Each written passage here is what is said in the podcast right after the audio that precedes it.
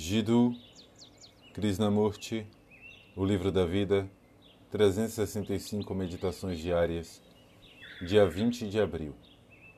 Entender a paixão. Ter uma vida religiosa é uma autopunição? A mortificação do corpo ou da mente é um sinal de entendimento?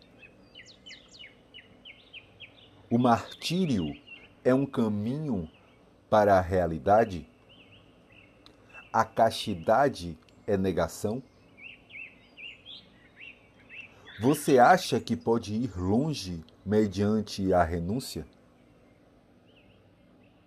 Você realmente acha que pode haver paz por meio do conflito?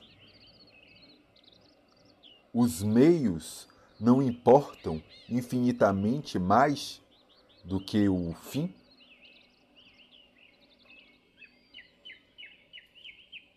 O fim pode existir, mas os meios existem.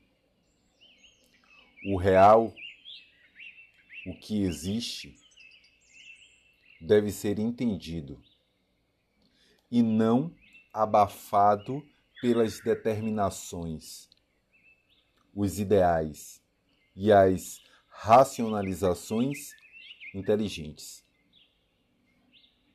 O sofrimento não é o caminho para a felicidade. O que chamamos de paixão tem de ser entendida e não reprimida ou, sublimada. Nem é bom encontrar um substituto para ela. Independentemente do que você faça, qualquer dispositivo que invente só fortalecerá aquele que não foi amado e entendido. Amar o que chamamos de paixão é entendê-la Amar é estar em comunhão direta. E você não pode amar algo do qual se ressente, sobre o qual tem ideia e conclusões.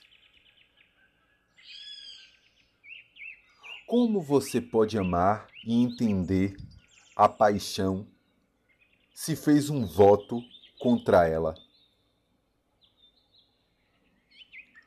Um voto é uma forma de resistência. E aquilo a que você resiste, finalmente o conquista. A verdade não deve ser conquistada. Não se pode atacá-la.